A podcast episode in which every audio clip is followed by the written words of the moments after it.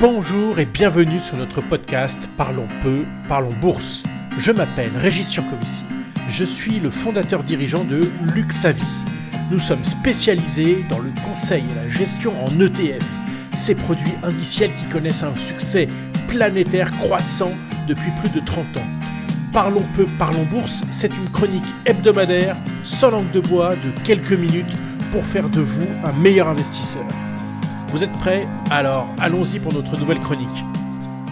Bonjour fidèles auditeurs de Parlons peu, parlons bourse et bienvenue pour cette nouvelle chronique numéro 39. Alors cette semaine, je voudrais vous expliquer comment résoudre le problème de la hausse des carburants sans pour autant abandonner votre voiture. À l'approche des élections présidentielles, l'heure est aux revendications des Français et le gouvernement a ouvert encore une fois le portefeuille. Le pétrole ayant doublé en un an, il vient d'annoncer une baisse de 15 centimes des prix des carburants.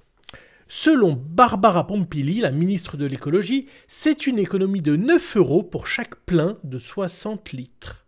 En supposant que, comme la moyenne des Français, vous fassiez 12 000 km par an, c'est une économie annualisée d'environ 300 euros. Bon, c'est pas grand chose, mais c'est toujours ça de prix. Hélas, la mesure ne dure que jusqu'en juillet et elle va coûter 2 milliards d'euros. Elle sera financée par nos impôts, donc par nous-mêmes, ou par la dette, donc par nos descendants. Alors j'ai une idée à vous suggérer.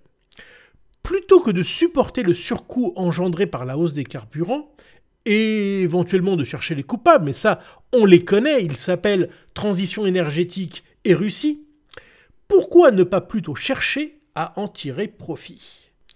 Puisque les grandes sociétés pétrolières profitent de la situation, soyez-en actionnaires.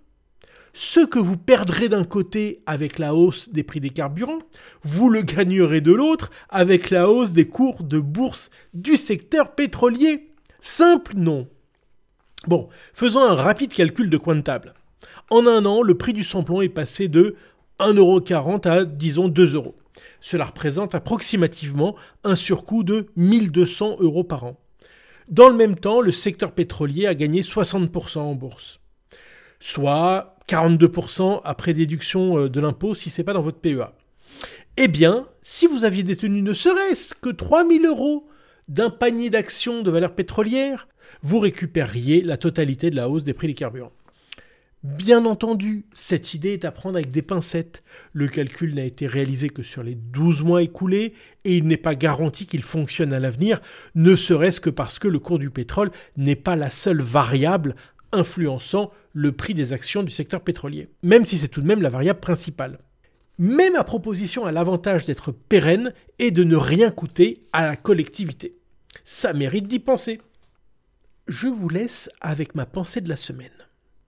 C'est lorsque les choses vont mal que l'on reconnaît les amis sur lesquels on peut compter. Pour s'éviter les déceptions, mieux vaut commencer par compter sur soi-même. Allez, je vous dis à mercredi prochain.